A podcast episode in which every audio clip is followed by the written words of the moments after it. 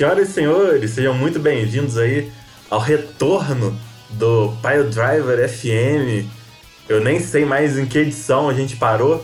Mentira, sei sim, essa aqui é a edição 19. A gente vai falar aí o. Pô, né? É a semana 100 da PWF, né? Já foram 83 take me's, 17 pay-per-views com o Tom Stone, né? Desse último domingo aí. Então, pô, não tinha como deixar passar batido, né? Então vamos fazer aí um, um podcast aí especial. Tentar fazer, quem sabe, todo o pay-per-view, né? Toda semana agora tem rolado, mas quem sabe todo o pay-per-view, né? O próximo é o Anniversary, né? Então vai ser bacana também tentar fazer aí todo o pay-per-view. E bom, eu não tô sozinho, né? Eu tô aí com o meu grande escudeiro aí, o senhor Lonnie Ralph, Glazon Grandwell. Salve, salve. Olha os caras me mandando You Suck pra mim, só que eu conquistei meu segundo troféu consecutivo, olha.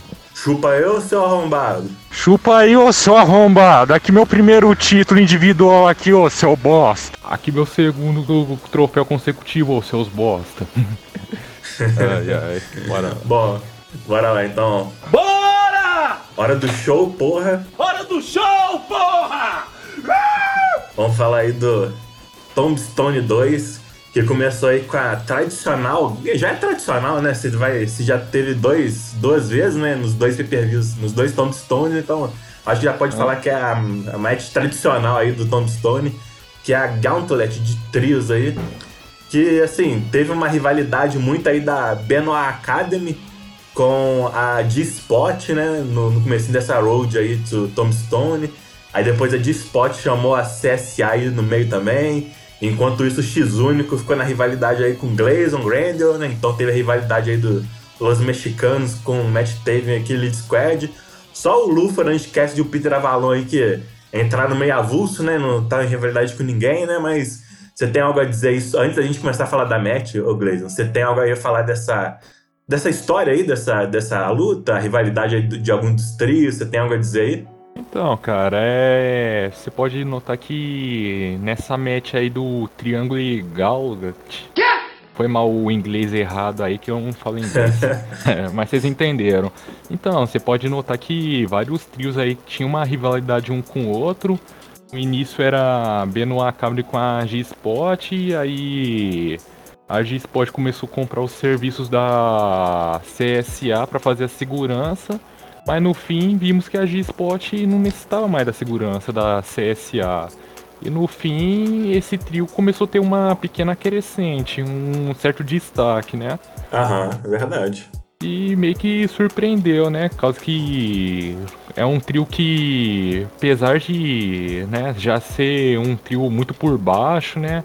A CSA ainda tem um campeão dentro dela, né? Tem uhum. lutadores que, apesar de perder, ainda mantém um certo nível, né? E foi Sim. me surpreendendo isso. E também tem um, a rivalidade principal, acredito eu, que seja do trio mexicano contra a Killer Elite Squad. Algo que já estava sendo especulado desde o começo do. Desde após o último pay-per-view, que era o Summer Driver. Isso. E é, e no final, os, protagon os protagonistas dele foram os mesmos mesmo, a Killer Squad e o trio mexicano. É isso aí. E como você falou, né, a CSI tinha... O César era o Hardcore Champion, né, acabou que o, o Enzo Amore conseguiu tirar ali dele, mas não por muito tempo, né, porque a CSA recuperou o cinturão, só que agora com o Mutter, né, então acabou que o Mutter que entrou aí na match como o Hardcore Champion, né. Sim. Bom, então já falando do comecinho da match, né? Tivemos a CSA que entrou ali, o César falou um pouquinho, falou que, né, ao contrário dos outros trios, eles eram os únicos ali que já eram campeões, né? E do título mais difícil de se manter. Mas, bom, acabou que né, entrou os mexicanos aí, X Único, Bandido, Gabriel Mistério, e já começou um brawl ali entre os dois trios. Só que não deu pra CSA, não, né? Eles iam ser finalizados ali pelos mexicanos. Só que esse é o Mutter, né, o finalizado, então eles iriam perder o hardcore Tário, então priorizando ali proteger, né, o cinturão hardcore, o César e o Lord Ryan puxaram ali o Mutter para fora e os três simplesmente abandonaram a luta. Ali com é, quase oito minutos de match, né? Então, assim, eles perderam, pô, contagem, né? Count out. E aí tivemos então a nossa primeira eliminação. O CSA teve uma boa participação, né? Durou bastante tempo até, mas acabou que de fato eles priorizaram o Hardcore Tyro, né? Ah, resumindo, os mexicanos botaram eles pra correr. Corre, negada! Foi isso aí. E bom, depois tivemos sequência boa ali dos mexicanos, né? Primeiro o X-Único conseguiu fazer um pinfo ali no, no Peter Avalon, né? Então, a segunda dupla, a segundo trio eliminado foi Luffy, Orange Cast de Peter Avalon. Depois tivemos a Benoit Academy, mas também sem muito o que dizer, né? O Gabriel Mistério conseguiu finalizar ali o, o Calgary Kid. E aí entrou de Spot. O, o trio mexicano já estava um pouco desgastado, né? Eles foram praticamente do, praticamente não, eles foram do início ao fim da match, né? Então já estavam desgastados, mas eles conseguiram também deixar o Joy Ryan do trio da G-Spot uma posição ali apoiado nas cordas, e aí o bandido conseguiu finalizar ele com o Bridge 21 Plex dele. E aí, bom, de spot a quarta eliminada, né? Cara, eu vou te falar que eu comecei a ficar preocupado, mano, vendo essa match. Tipo, o trio mexicano já botando geral pra correr, mano. pensei que eles iam dar uma de New Day aqui, na moral. Pronto, os caras eliminou quatro trios já, parça. Não, não é possível que eles vão chegar na final e ainda vai ganhar daquele Elite Squad, cara. Eu ia achar super mega forçado se eles ganhassem, mano. A moralzinha. Ia, ia ser mais forçado que a New Day naquele, naquela Gauntlet que teve recentemente lá no Raw. Acho que eles sozinhos eliminaram seis times. O Big, o Xavier Woods e o Kofi Kingston. É, mano, do nada os caras surgem como o Madara lá naquela guerra de aliança ninja, mano. Já bota geral pra correr, fio, olha, céu. Aí chegaram no chefão, né? Aí não deu como, né? Pode prosseguir aí, essa chegou. luta aí, né? Chegou o trio número 6, o último, que foi Matt Taven e aquele Elite Squad, do nosso Lone Half, Glazon Grandel e o Lance Archer. E aí, bom, já começou com agitado, né? O, o bandido tentou fazer um suicide dive ali pra cima do Glazon, que counterou ali lindamente, né? Com, com Deep Six ali no meio do Nossa, suicide dive. lindo demais, aí, hein, o, cara? O, é... Quem foi que me pediu pra fazer essa gif aí? Eu.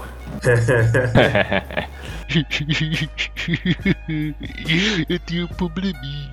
O Matt Davis já jogou o Gabriel Mistério para fora do ringue também, enquanto a Ence Artia tomou conta do X-Única ali do lado de dentro.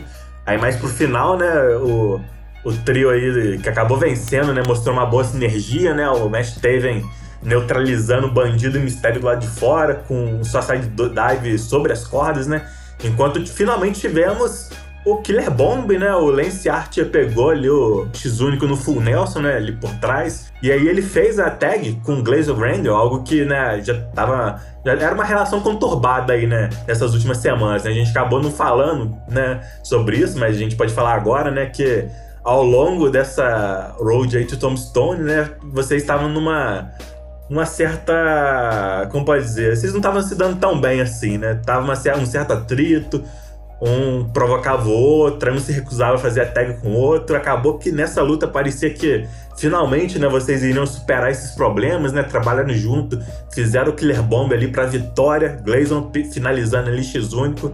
E aí temos a vitória do nosso trio, Matt teve aquele Elite Squad, mas quando o troféu é colocado ali no centro do ringue, e o Matt Taven entra no ringue também, aí, bom, Grayson Grand acerta um soco ali, ele que né, tem um background aí no boxe, acerta um forte soco aí no Matt Taven, End of Days no Archer e no Taven também. E aí, né, a Elite Squad está acabada. A partir de agora, o único caçador de elite aqui sou eu.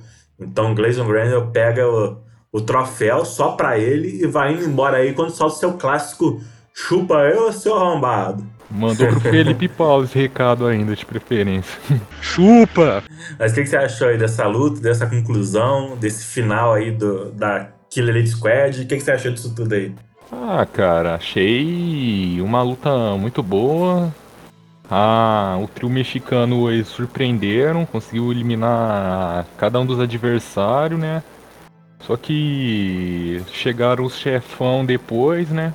Só que eles já estavam desgastados pelas lutas anteriores e com essa grande vantagem a que é soube aproveitar bem, encerrando a luta uhum. em minutos. Acho que foi uma vitória aí bem bem clara aí na minha opinião. Acho que vocês de fato aí foram melhores. Eu confesso que eu fiquei um pouquinho frustrado com o X único, né? Que ele acabou não me mandando a parte final dele, então ficou incompleto, mas é, acontece, né? Ele ficou enrolado no trabalho, não conseguiu me mandar, acontece, Ah. mas. É, mas eu acho que mesmo se tivesse completo, eu acho que essa vitória aí era de vocês, hein? Cada um fazendo sua parte aí, fica bem. Ah, fica até bonito de se ver, né? A luta desenvolve melhor também, cara. Mas é isso. Tá, Killer Square conseguiu vingar o, o acontecimento no Martinete, né? Agora vamos Sim. ver o que espera aí, espera desse trio rachado aí pela frente. É, agora são três competidores individuais, ao que tudo indica, né? Apesar de É. que o Lance Archer tá aí com o Felipe Paulo, mas parece que o Felipe Paulo vai ficar mais de manager ali, né? Então a gente Sim. não sabe ainda ao certo, mas é, é uma stable aí que se dissolveu, mas pra formar três grandes competidores singles, hein? Sim, daí não pode esquecer de mencionar também, apesar de ser um trio muito forte, ambos trabalhar em divisão de dupla, individualmente são nomes muito importantes para main division solo. É isso aí.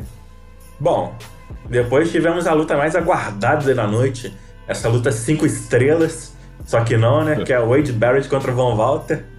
Que foi bem simples, né? Teve ali um- uns 20 segundinhos, né? Que o, o, o Walter tentou atacar o Barrett ali antes do início da luta, mas logo o Barrett escapou ali nas costas dele, acertou o Bullhammer e aí vitória pro nosso inglês.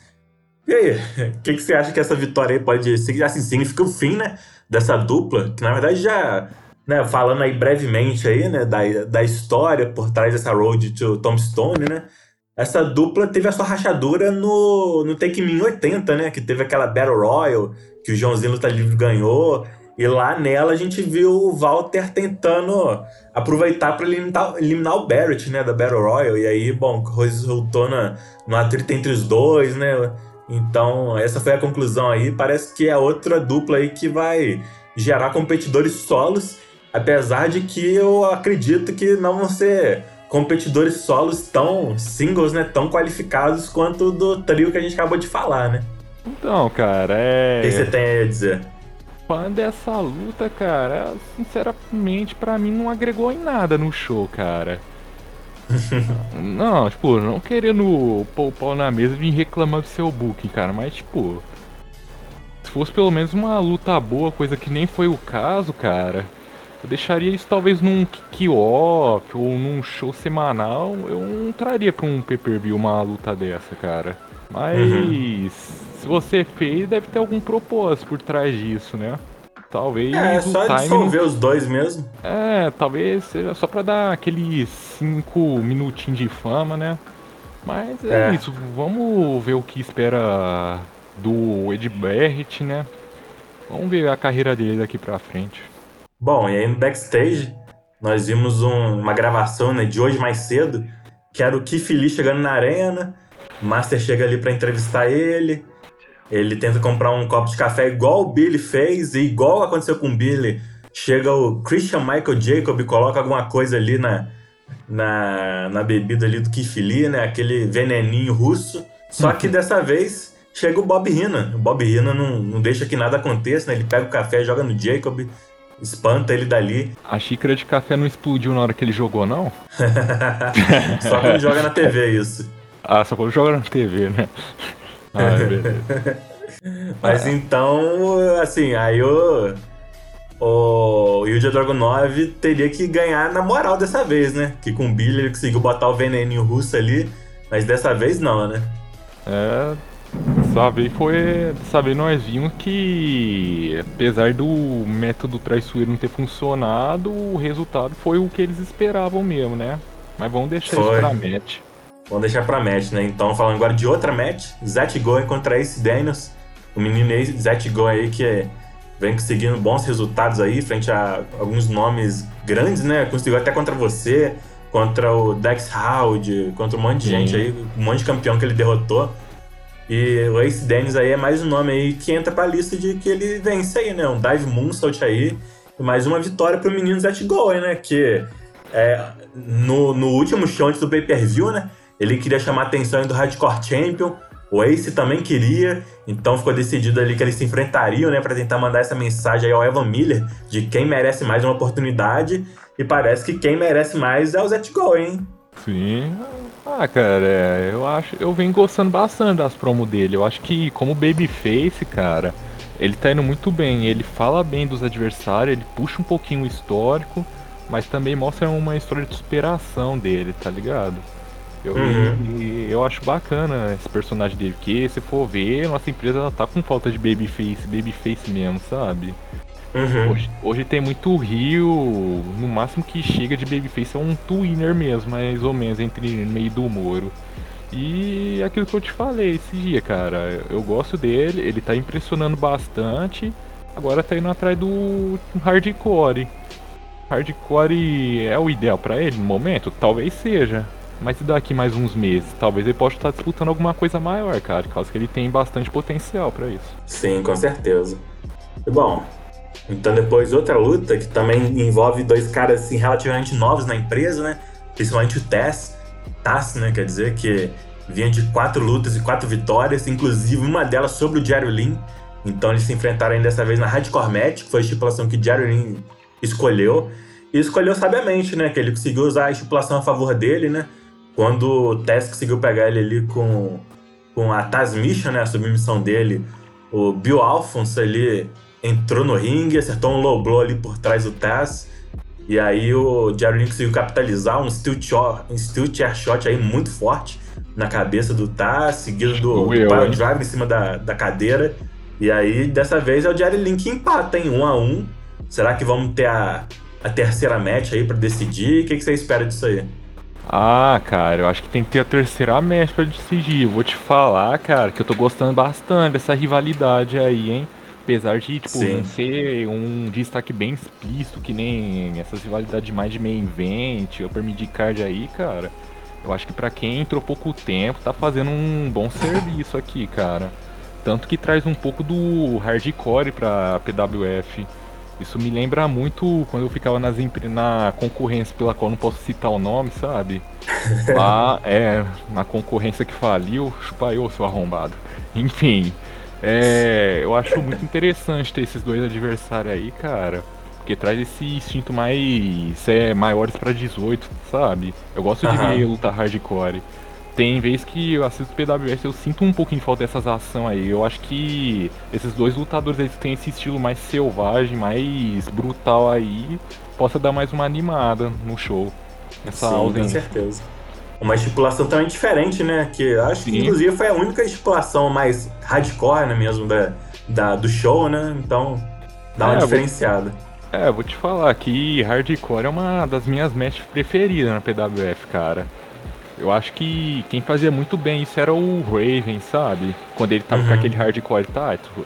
Sim, O reinado dele foi bom com o hardcore, hein? eu também acho.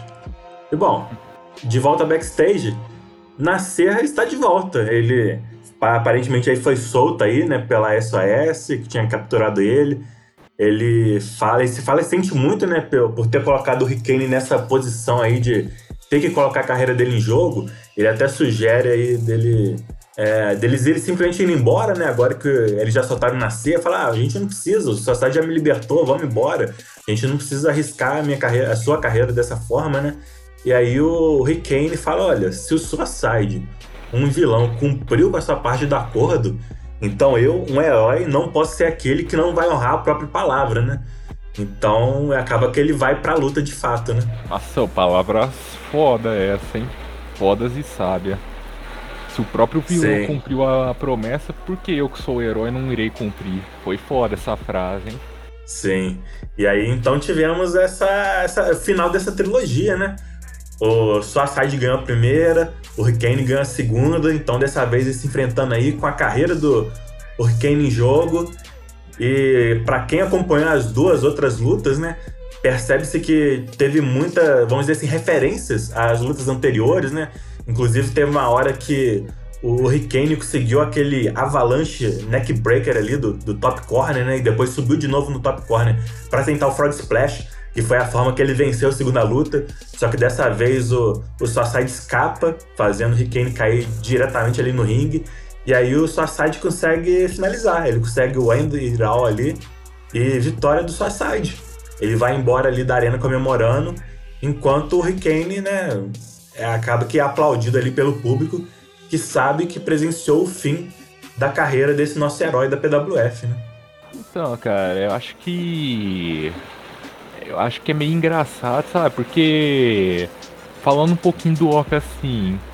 Se o Will pegasse o Ricken pra promar, cara, na minha visão, o jeito que ele proma, ele daria um nível de disputar alguma coisa na empresa, cara. Eu acho uma pena que ele criou o personagem e não foi com ele até o final, cara. Por causa que Aham. eu acho. Porque ele é ativo, vendo ele ativo, mano, ele é promissor. Mas já na storyline, ele aparenta ser fraco, justamente por essas ausências da promo dele, mano. Mas, Uhum. enfim, falando da storyline, achei uma storyline boa, envolveu bastante enigma, envolveu de fato um- uma história de herói e o vilão, sabe? E a vítima, que no caso é o Nascer, e de quando o Rick resolve se aposentar, não aparece só o Nascer na storyline, aparece o Nascer no off também, dando um alô. Isso que eu chapei, mano. Sim. É foda isso, mano. Ao fim, não foi o bem que venceu, e dessa vez foi o mal que É. venceu. né?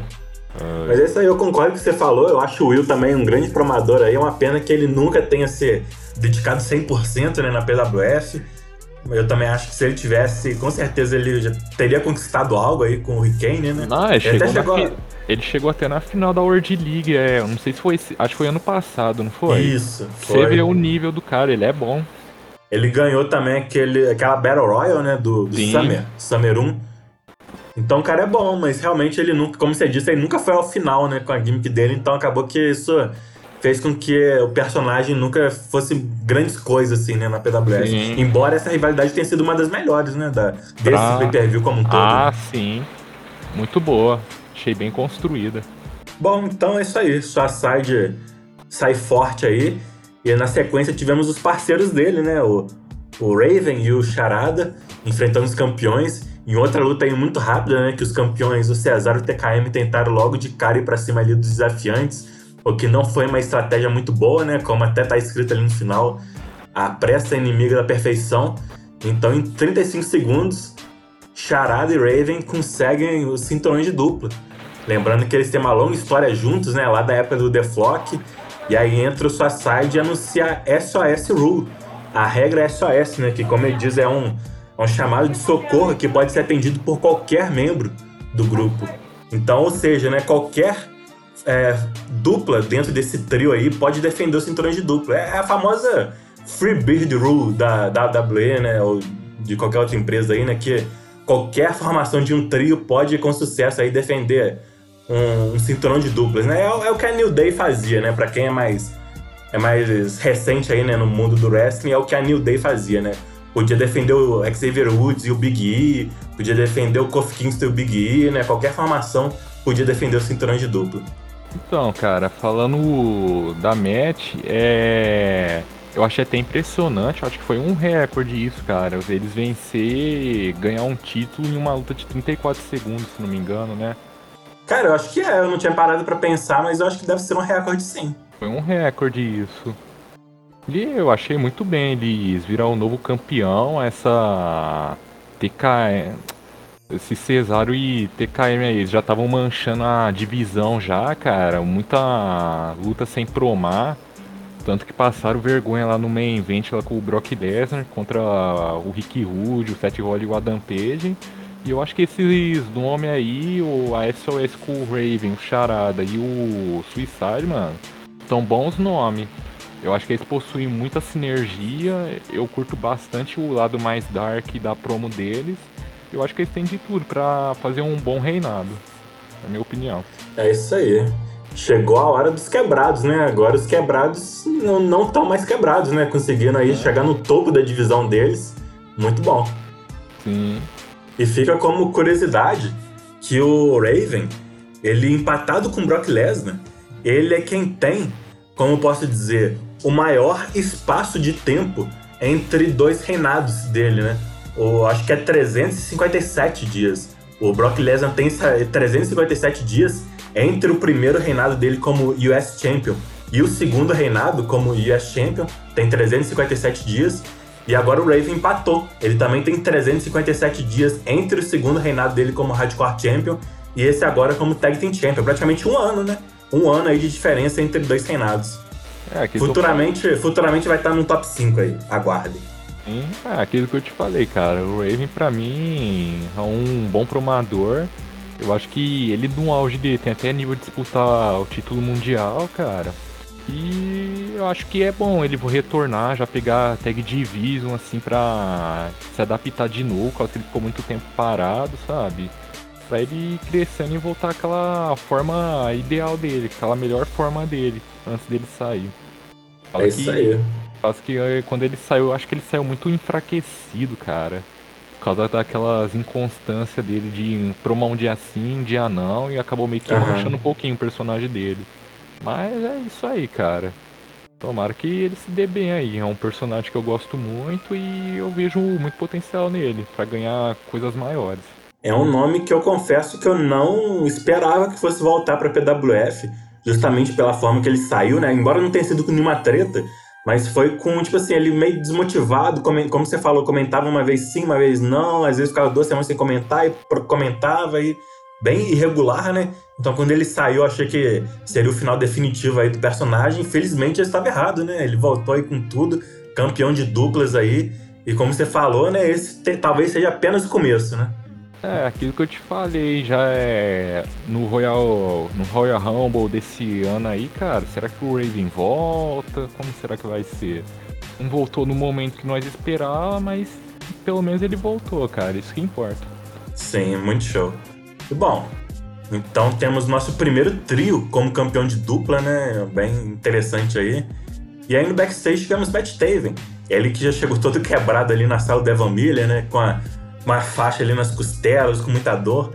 Pedindo pra não competir mais tarde, né? No, no Common Event. Defendendo o title dele ali contra o Roman Reigns. É, devido não só o- a luta de mais cedo, né? Mas também a, a Three Stays of Hell match que ele teve no Take Me 80. Ele nunca teve tempo de descansar devidamente. O Evan fala: olha, quanto a, a match no Common Event, eu não posso fazer nada. O máximo que eu posso fazer é te dar um- uma folga no próximo Take Me. E de fato ele vai ter uma folga, né? Ele não vai estar promando, não vai estar lutando. Ele só vai ter uma promo, né? Mas aí o Evan fala: olha, aproveitando que você tá aqui, tem algo aqui pra você. Aí o- ele mostra um caixão que tava ali no, no, no canto ali da sala. O Taven até fala, pô, eu tinha até reparado, mas achei que fosse só decoração, né, pro, do, do, pay-per-view Tombstone. Aí fala, olha, veio com esse bilhete aí para Matt Taven. Aí o Taven abre o caixão ali, tem outro bilhete escrito ali, eu nunca estive aqui dentro. E aí, sim, é uma mensagem aí pro Taven, né? Será que era o, os Chiefs querendo entrar na cabeça dele, igual ele ficou achando que era? Ou será que pode ser outra coisa? O que, que você acha aí, ô Glazer? Talvez seja o Mike Canelis dando um recado subliminar, quem sabe, né? Talvez Verdade. Talvez ele volte pra se vingar. Então, eu não acho que é a cara do Chief fazer esse tipo de coisa, não, cara. Até porque acho que não Bom. tem nem, tem nem motivo pra isso. Acho que tá mais com o cara do É. Mike Canelis, cara, isso daí. E vale lembrar que muitos acharam que o Mike Canellis estava morto, né? Depois da, daquela queda ali do, do topo da Hell in a Cell no, no Take Me 80, né? Aquele histórico Take Me 80. E só que não, né? Ele, ele falou, ó, nunca estive aqui dentro, eu nunca estive aqui dentro do caixão. Então será que é uma mensagem aí falando, ó, você que vai estar aqui dentro? Que que você- então você acha que é o Mike Canellis? Eu acho que é ele, cara. O indícios aponta que é ele. Uma rivalidade, rivalidade muito pessoal entre eles, né? Sim, eu acho que no desenrolar pode até ter aquela es- estipulação dos dois ter aquela luta no caixão, que tem que enterrar o outro pra poder ganhar. Ou senão aquela debaixo da terra. Sabe qual que é, né? Aham, sei. Seria massa mesmo. Sim. Mas bom, seguindo com o show, tivemos Felipe Paulo contra Evan Bourne. Uma luta aí de dois lutadores aí já muito consagrados pela empresa, né?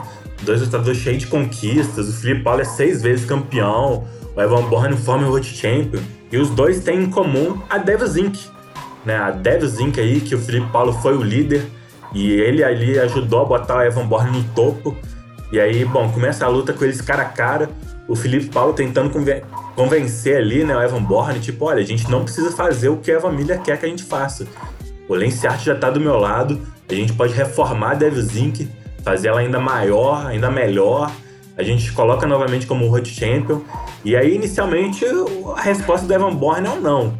Ele até acerta um soco ali no Felipe Paulo, temos o início da luta. Só que aí, quando o Evan Bourne tem a chance de finalizar ali com o Airborne, ele hesita. A gente não sabe por quê, se é por causa da, de toda a história que eles têm juntos aí, com parte da Devils, ou talvez algum outro motivo que a gente ainda não sabe, mas ele hesita. Ele desce do corner, só que aí ele volta, ele tenta de novo, só que dessa vez o Felipe Paulo já sai rolando para fora, né? Então ele perde a oportunidade. E bom, perdeu a oportunidade crucial, porque depois é o Felipe Paulo que consegue o bookend ali, só que surpreendentemente não é o final da luta. A luta continua, o Felipe Paulo sobe no top corner, o Borne derruba ele, mas quando tenta ali a Hurricane Run ali do top corner, temos um counter assim, espetacular, né? Um power bomb ali do top corner faz o Borne cair ali muito feio. E vitória do Felipe Paulo, uma vitória assim, muito surpreendente. Né? Até porque, pô, o Evan Bourne é um former Champion, né? Então. Mas enfim, né? Uma vitória surpreendente, mas eu acho que merecida, né? Até escapando aí um pouquinho da luta, falando nos comentários, eu achei o Felipe Paulo. É, muitos podem achar surpreendente, né? Mas eu achei ele superior. Até o Gleison veio falar comigo, né? Falou que você também deu uma lida e também você achou ele superior. Então, hum. assim, eu acho que, que, o resultado foi isso aí mesmo. Por incrível que possa parecer aí pra quem só tava vendo o Felipe Paulo comentar de vez em quando, sem muita. sem muito esforço. Dessa vez ele mandou bem pra caramba e eu acho que a vitória tinha que ser dele mesmo. É, eu fui conversar com o Rafa, o cara que faz o Born, ele falou que tinha promado tipo uns 20 minutos antes do fim do prazo. Acho que por isso que não saiu aquela promo tão boa dele, como normalmente sai. Aham. Uhum. Mas ele me falou. É, eu também eu confesso que eu também não achei. É, enquanto por um lado eu achei a do Felipe Paulo muito boa, né? Eu também achei que o do, do Evan Born não foi uma das melhores. Mas e aí, ô Gleison, o que, que você achou aí desse resultado?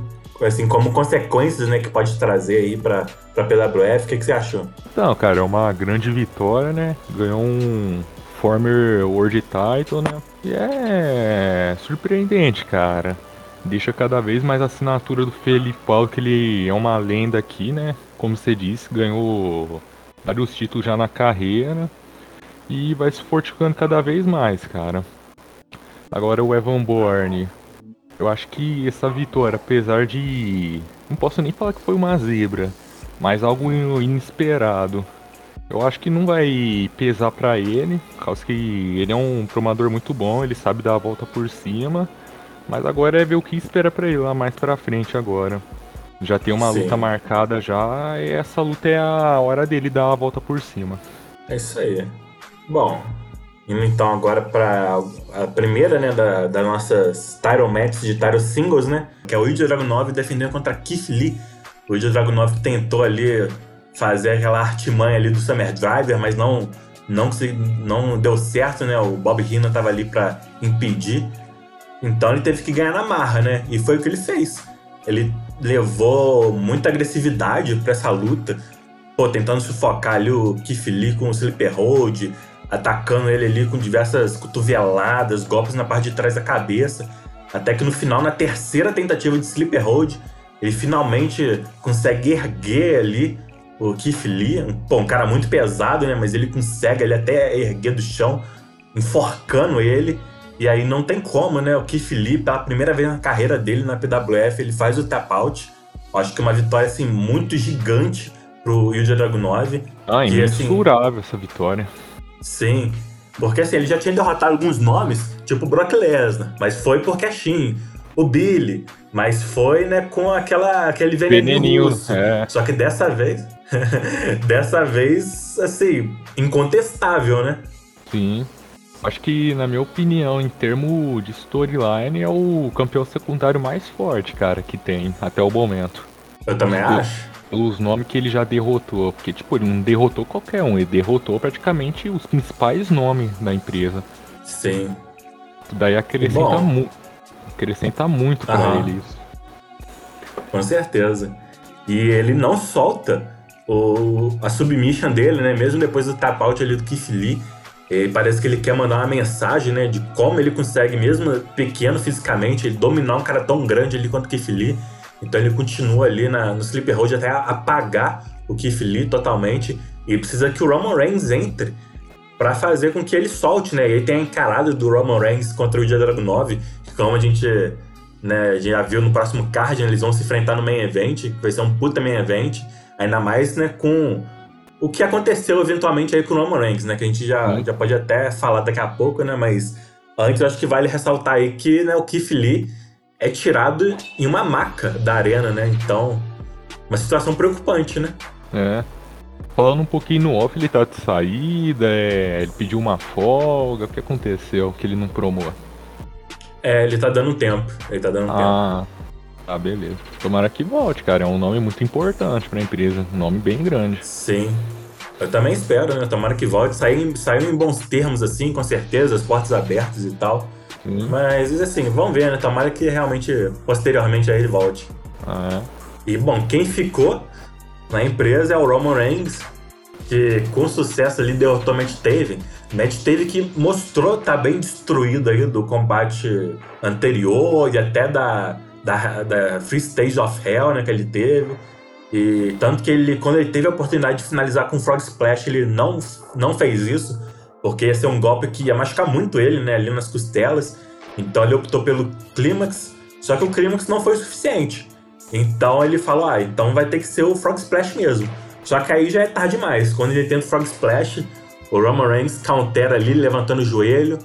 E aí já encaixa a guilhotina, né? A primeira vez que a gente vê o Roman Reigns usando esse golpe, que finalizou talvez até uma, uma mensagem, né, pro, pro Ilja Dragunov, que ó, você venceu por submission, eu também posso vencer dessa forma, né? E se vingando aí do, pelo seu parceiro. Então, temos a consagração de Roman Reigns como campeão intercontinental. Ele finalmente tem o seu primeiro cinturão single aí pela empresa. Daqui meu primeiro título individual aqui, ô seu bosta. Chupa! E, pô, eu, eu, fico muito feliz aí, principalmente por ser o PD, né? O cara que interpreta o Roman Reigns. O PD é um cara aí que tá há muito tempo na empresa, desde após a Pyromania 1, né? Só que ele tava com outro personagem, né? Que foi o PD Styles, que não deu certo teve alguns atritos comigo, mas a gente deu a volta por cima, resolvemos. Ele voltou com outro personagem, então assim, eu fico muito feliz em ver ele finalmente tendo aí, pô, conquistando o Intercontinental Title, um dos titles mais importantes da empresa. Então eu fico feliz aí com essa conquista do, do nosso PD. Sim, acho que ele é um bom promador. Eu acho que ele tem no potencial máximo dele. Eu acho que ele pode disputar um título mundial mas agora não pode nem dizer que é o começo. É meio caminho andado, porque ele já se provou na Tag Division, agora vamos ver como ele vai sair na divisão solo. Olha, a ideia é construir ele aí como um dos grandes nomes para 2022. Não só ele, né? A ideia era construir ele e o Keith Lee, né? Eu achava que, bom, eles dominaram 2021 como tag team, né? Agora no finalzinho aí de 2021 se provando aí como campeões secundários singles então, acho que 2022 pode ser o momento dele, quem sabe, é, talvez até mesmo disputar o Restaro. Não sei se ganhar, mas e talvez até ganhe, porque eu acho ele muito bom. Mas enfim, né, eu acho que é um projeto aí a longo prazo da PWF que, por enquanto, como você falou, já tá meio caminho andado. Quem sabe 2022 não seja o momento de termos ele aí no, no main event scene aí da PWF. Ganhar um Royal Rumble, um Mr. Money in the Bank também é uma possibilidade, uma alternativa para ele chegar até o Mundial. Com certeza. E ele ficou preocupado ali, né? Tanto que ele nem comemorou muito com o Taro, por mais que tenha sido um momento aí muito, muito bom, assim, muito importante para ele. Ele fica preocupado com o Keith Lee, ele pergunta ao Rino onde ele tá, e aí ele sai preocupado, né? Então vamos esperar para ver, né? Se ele vai até conseguir vingar o seu parceiro no próximo show, né? Aí já é uma prova de fogo já para ele, por causa que o adversário que vai pegar não é mole não. É verdade. E bom, e aí a gente começa a é, encaminhar rumo ao nosso main event da noite, né? Que antes teve ali no backstage o Gabriel Master chegando no Rick Rude. Rick Rude que nas últimas semanas estava bastante diferente, né? Na verdade, desde o Summer Driver, né? Que ele apresentou aquela pintura, metade do rosto. Aí na última assinatura de contrato ele chegou com um terno meio a meio e completamente doido, falando com ele mesmo, aí virava de um lado, falava com ele, virava do outro lado e respondia, completamente insano, né? Só que dessa vez não. Ele apareceu ali de cara limpa, falou que é, é, deixou ele sob controle. Então nessa luta vai ser apenas ele sozinho, bom e velho Rick Rude. E assim, ele parece completamente diferente, né, do que a gente tinha visto nas últimas semanas, né? Sim. Ah, cara, eu vou te falar que eu não curti muito essa pegada de dupla personalidade dele, cara. Eu acho que ele, sendo o Rick Rude tradicional mesmo, pra mim já é ótimo já, cara. Eu acho que não tem Uhum. que mudar um negócio que já tá dando certo, já tá bom já, cara. Às vezes você muda pra querer É, inventar ver. alguma coisa, né? Aí acaba não dando certo também. Vamos ver, né? Vamos O- ver, né? Aonde isso tudo pode levar ele, né? Porque não, não sabemos se isso de fato é o fim do, dessa, disso tudo ou se vai ter mais repercussões aí mais pra frente. Mas enfim, vamos no nosso main event da noite. Brock Lesnar defendendo aí contra Adam Page, Seth Rollins e Rick Rude. Os nossos quatro maiores nomes, sem dúvidas, da empresa atualmente. São esses quatro. Começa ali com os quatro se encarando no que foi a Match of the Night, a luta da noite. E acaba que todos ali têm oportunidade um contra o outro, né? Tem um pouquinho de Brock Lesnar com Rick Rude, de Adam Page com Seth Rollins, Seth Rollins com Brock Lesnar. Todos ali se enfrentam em algum momento ali. E aí, mais pro final, temos, acho que a gente pode falar do, do Thor Doom, né? Esse spot ali que leva todos ao chão. O Brock Lesnar é quem leva a melhor, né? Porque ele tava na base, enquanto o Rick Rude era quem tava no topo da torre, então ele tem a pior das quedas. Só que o Lesnar primeiro tenta finalizar o, o Seth Rollins, que era quem tava mais perto, kick out. Aí tenta o Adam Page, kick out também. Quando ele vai pro Rude, que é quem levou a pior ali da queda, o Rude sai rolando ali pra longe, vai até o apron. Então ele escapa aí de um possível pinfall. E aí depois resulta numa confusão, né? Que tem um drop kick ali do, do, do Seth Rollins, que seria pro Adam Page, só que o Page escapa, faz acertar o Brock Lesnar, que derruba o Rick Rude do apron. E aí temos uma sequência ali do, do Rollins com Adam Page, que termina com o Page conseguindo jogar o Rollins pra fora do ringue. E aí depois quando o Page tenta erguer o, o Brock Lesnar nos ombros, o Lesnar escapa pelas costas dele e empurra ele em direção ao Seth Rollins, que estava retornando ao apron, então neutralizando de vez aí o Seth Rollins. E aí o Brock Lesnar finaliza, F5 na Adam Page, um, dois, Rick Rude tenta entrar no ringue ali para quebrar a contagem, mas não dá tempo, três.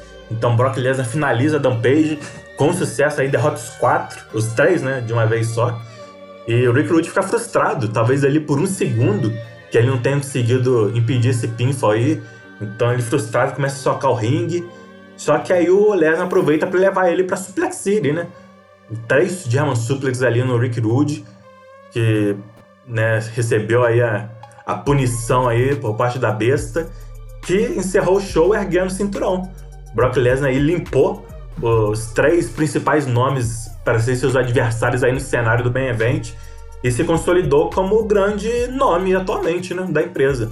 Acho que um belo final de show aí, o Brock Lesnar prevalecendo. E agora, assim, o que esperar aí mais pra frente? Então, né, aí que está a grande pergunta. O cara não só venceu os principais nomes em conjunto, venceu os caras individualmente também.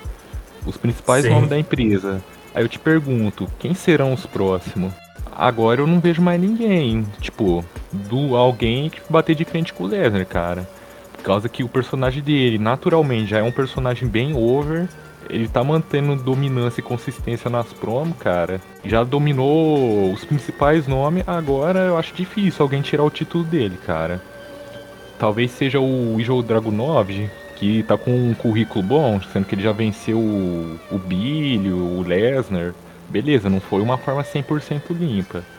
Mas, tipo, tirando ele, eu não vejo outro nome, tipo, pra dar um susto no Lesnar, assim. Agora vamos É ver o que aguarda. Talvez Vamos se o, esperar pra ver, né? é, talvez o Billy faça um retorno surpresa. Se não for isso, eu não vejo outra opção pra tirar o título dele. Bom, é isso aí. Então tivemos essa conclusão aí do, do, do nosso Tombstone 2. Brock Lesnar erguendo aí com sucesso World Heavyweight Championship. E aí, você tem alguma conclusão final aí sobre esse show? Alguma coisa que você queira falar aí pra gente finalizar a parte do show? Lembrando que, né, eu já Ah. falo até aviso aqui pra galera, a gente não vai ter mais análise do card, né, que a gente pretende fazer um cast mais curto, né, uma horinha só, até menos, né, pra, ficar mais fácil aqui na edição, também não vai ser toda semana, talvez seja só todo pay-per-view, pra facilitar, né, a gente tá com a vida aí muito corrida, mas tentar pelo menos todo pay-per-view fazer algo aí rapidinho, uma horinha aí pra vocês escutarem, né? Então a gente vai finalizar aqui logo depois que a gente terminar de falar aqui do show, né? Então, cara, é, achei esse pay-per-view muito bom. Teve as conclusões muito boas também. Achei que o campeão permaneceu, acho que o Lesnar permanecer como campeão foi a melhor opção. Até para fazer jus ao, que ele estava fazendo ano passado, porque ele começou bem ano passado, começou, começou, chegou perto do fim do ano, ele deu aquela decaída, mas agora ele já voltou por cima e tá no auge de novo, novamente. Eu acho que com a ausência do Billy abre mais espaço para vir novos campeões mundiais. Eu não acho que trocar campeão mundial frequentemente seja uma boa. Mas como o Billy ele é tipo um limitador de campeão, né? Eu acho que ele trocar de vez em quando assim é bom, cara. Agora vamos ver o que, que aguarda no próximo pay-per-view. Vamos analisar com mais calma agora o show semanal para ver o que, que espera agora do futuro dos participantes desse pay-per-view aí. Cara, eu acho que todos os quatro competidores dessa luta estão assim de muito parabéns, muito parabéns mesmo. Acho que fizeram jus aí a, estarem nessa disputa aí no main event pelo Titaro. Acho que os quatro fizeram muito bonitos. Do Lesnar, que foi quem venceu, até o Adam Page, que foi quem talvez tenha feito o comentário mais fraco, mas ainda assim foi de muita qualidade. É, apenas que, pô, alguém tem que ser finalizado, né? Então acabou que foi ele, mas é um nome muito bom e que também mandou bem nos comentários. O Lesnar, cara, eu tava esses dias pensando sobre ele, né, como promador, e ele é basicamente é o feijão com arroz é basicão, tipo assim, não tem altas metáforas nem nada, é, mas é, é um feijão com arroz muito bem feito. É aquele feijão, arroz e um bife, mas muito gostoso, cara. Ele, ele faz o basicão, mas ele faz o basicão muito bem feito. Parece que é o próprio Paul na vida real falando. E eu acho que tá de parabéns aí, sem dúvida. Eu acho que ele merece estar nesse posto aí de. O, o cara da empresa, né? Não, cara, tanto que aquela match que nós promamos junto é. Ou, oh, proma bem demais. Tipo, você lê uma proma assim do cara assim, de forma avulsa é uma coisa. Agora, se trabalhar com o cara e ver, tentar se identificar junto com o cara, mano, você sente um outro nível, na moral, na sua promo também. Tentando aprender com o cara, mano. Tanto que essa promo que eu fiz, que, segundo as análises, foi a melhor da, da Triângulo Gaut, cara peguei muita inspiração na minhas últimas que eu tive com o Lesnar, mano. E tipo, é aquilo que você falou. A promo dele, tipo, não tem muita inventação de coisa. É simples e bem feita, cara. Eu curto coisa assim também. Sim, é show de bola. Quando bem feito, fica show, né? Mas enfim. Essa foi a nossa conclusão do nosso Tom Stone. O último pay-per-view aí antes do, da gente chegar no segundo aniversário da empresa, né? O, o show de número 100 aí da, da semana 100 da PWF. E bom, considerações finais aí, ô senhor Gleison Granville? Não. Ah, cara, dizer que tava com saudade lá desse podcast já, eu senti que faltava alguma coisinha assim de conteúdo extra no final de semana, né? Eu acho que esse Palidriver FN é o conteúdo ideal e que todo mês, nem se for pelo mesmo pay-per-view, ele continue ativo. Voltei aqui para dar aquela audiência, né? Pra não ficar esquecido assim, jogador de escanteio, né? E é isso, cara. Agradecer o convite e boa sorte para todos nos próximos shows. É isso aí, bora tentar fazer disso aqui algo, algo de todo pay-per-view, né? No segundo aniversário a gente faz, depois no Canadian Destroyer 3 a gente faz também. Vamos tentar fazer todo pay-per-view. E bom, sou eu que tenho que te agradecer pela participação nesse cast como você diz, né? É você que traz a audiência aí, né, pra esse show. Ah, é claro. Só dá uma editada depois na, nos erros de gravação aí, né? Que kkkk, tá feio o bagulho. Não, não, eu vou deixar sua mãe falando aí. Vou deixar não. sua mãe cantando pra você aí. Ah, não. Tudo pela audiência, né? Mas enfim, galera. enfim, galera, muito obrigado aí pela. pela por estarem nos escutando, né? Pela audiência aí, né? Que eu o Glazon Grand nos proporciona. Então é isso aí, obrigado aí pela atenção e falou. Falou. Uhum. Olha que uhum. bênção! Nós cantamos aquela música no culto hoje. Ah, chover, uhum. Ah, tá ligando?